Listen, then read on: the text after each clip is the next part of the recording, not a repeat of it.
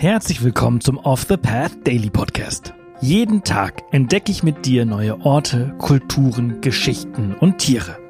In den letzten sechs Monaten haben wir gemeinsam Unglaubliches gelernt. Und jetzt haben wir es sogar geschafft, für den Deutschen Podcastpreis nominiert zu werden. Wahnsinn, oder? Wenn dir der Podcast und unsere Arbeit gefällt, würden wir uns freuen, wenn du auf www.offthepath.com slash dpp gehst und für unseren Podcast abstimmst. Danke und viel Spaß mit dieser Folge. Werbung. Neue Wege gehen. Das müssen wir auch, um unsere Erde lebenswert zu erhalten. Denn der Klimawandel bedroht das Leben von Menschen, Tieren und Pflanzen. Besonders viel CO2 sparst du mit dem Wechsel zu echter Ökoenergie von Polarstern. Denn als Social Business und zertifiziertes Mitglied der Gemeinwohlökonomie steht der Ökoenergieversorger gleichzeitig für einen nachhaltigen Wandel der Wirtschaft. Und das kannst du ganz einfach unterstützen. Gehe jetzt auf www.polarstern-energie.de und wechsle in nur 5 Minuten. Und mit dem Code OTP20 erhältst du 20 Euro Rabatt auf deine nächste Jahresrechnung. Werbung Ende. Heute nehmen wir dich mit auf eine abenteuerliche Reise in den Süden Islands und reisen gemeinsam zur größten Gletscherlagune des Inselstaates. Die Jökulsárlón Gletscherlagune ist eine der bekanntesten und beeindruckendsten Sehenswürdigkeiten Islands. Sie liegt im Südosten des Landes, in der Nähe des Vatnajökull Nationalparks, etwa 372 Kilometer von der Hauptstadt Reykjavik entfernt. Sie befindet sich am Rande des Vatnajökull-Gletschers, einem der größten Gletscher Europas.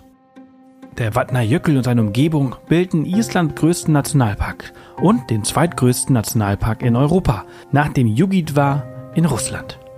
Jökulsárlón, was übersetzt Gletscherflusslagune bedeutet, ist dir vielleicht besser als Eislagune bekannt, unter anderem aus den James Bond Filmen wie Stirb an einem anderen Tag oder im Angesicht des Todes oder in einem der Teile von Tomb Raider oder aus den Filmen Interstellar und Batman Begins. Du merkst, die Lagune war Drehort für sehr viele große Filme. Und das aus einem sehr guten Grund. Diese dramatische und surreale Gegend findest du kein zweites Mal auf der Welt. Die Lagune ist ein Ergebnis des Rückzugs des Vatnajökull-Gletschers, der sich über eine große Fläche erstreckt. Während des Rückzugs des Gletschers bildeten sich tiefe Risse und Spalten im Eis und das geschmolzene Wasser begann sich in diesen Rissen zu sammeln.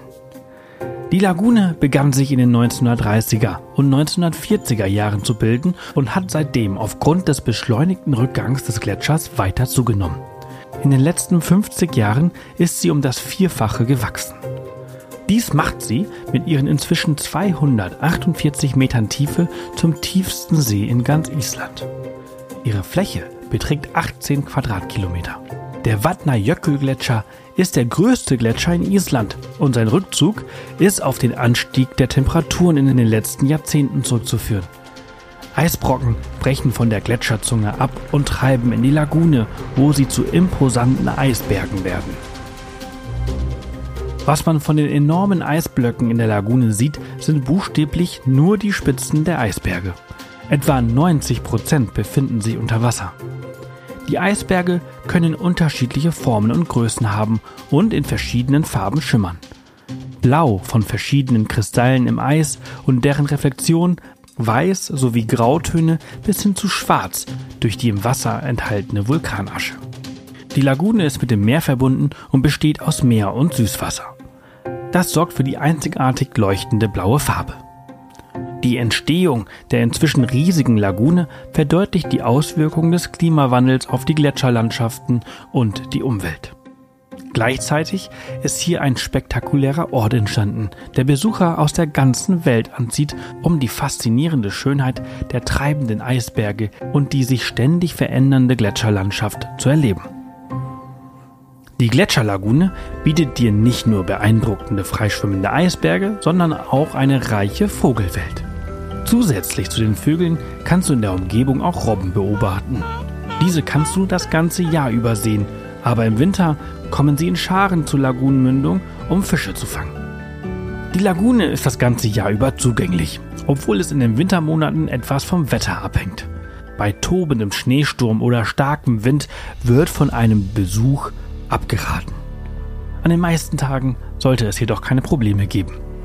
In der warmen Jahreszeit werden zwischen April und Oktober Bootstouren auf der Lagune angeboten. Von Jökül Salon aus kannst du an einer Eishöhlentour teilnehmen und eine natürliche blaue Eishöhle im Inneren des Gletschers erkunden. Gebildet werden die Eishöhlen durch Schmelzwasser, das unter dem Gletscher fließt und so Tunnel ins Eis gräbt. Die meisten Eishöhlen sind nur zwischen November und März zugänglich. Etwa einen Kilometer entfernt findest du den berühmten Diamantstrand. Die Lagune ist der Ursprung für die am Strand liegenden Eisbrocken. Die Eisberge, die von der Gletscherzunge in die Lagune abbrechen, werden von der Lagune durch einen Fluss ins Meer getragen. Dort bersten die atlantischen Wellen auf sie nieder und spülen sie an den schwarzen Vulkanstrand Breida Mercosandur, der sich am Ufer erstreckt. Der schwarze Sandabschnitt wird von kompaktem, durchscheinenden Eis bedeckt, das tausende von Jahre alt ist und wie Diamanten in der Sonne glitzert. So kam der Strand zu seinen Spitznamen. Die Eisbrocken sind in der Regel unterschiedlich geformt und können verschiedene Größen haben. Einige sind klein und glatt, während andere größer und zerklüfteter sind. Die Farbe variiert von transparentem Eis bis zu einem auffälligen Blau, das durch das Komprimieren von Schnee und Eis im Gletscher entsteht. Die Kombination aus glitzernden Eisbrocken und dem dunklen vulkanischen Sandstrand schafft eine beeindruckende und kontrastreiche Landschaft, die für Fotografen besonders reizvoll ist. Der Diamantstrand ist ein wichtiger Nistplatz für bekannte isländische Vögel wie die Küstenseeschwalbe und große Raubmöwen und gilt daher als Naturschutzgebiet. Es ist wirklich ein idyllischer Ort, den du zu jeder Jahreszeit besuchen kannst, aber gerade im Winter zu empfehlen ist. Die überdimensionalen Eisbrocken können im Winter die doppelte Größe einer durchschnittlichen Person annehmen, wenn nicht sogar die vierfache. Und der Strand liegt äußerst abgelegen, weit weg von den Lichtern der Stadt. Das macht ihn zu einem tollen Ort, um die Nordlichter einzufangen.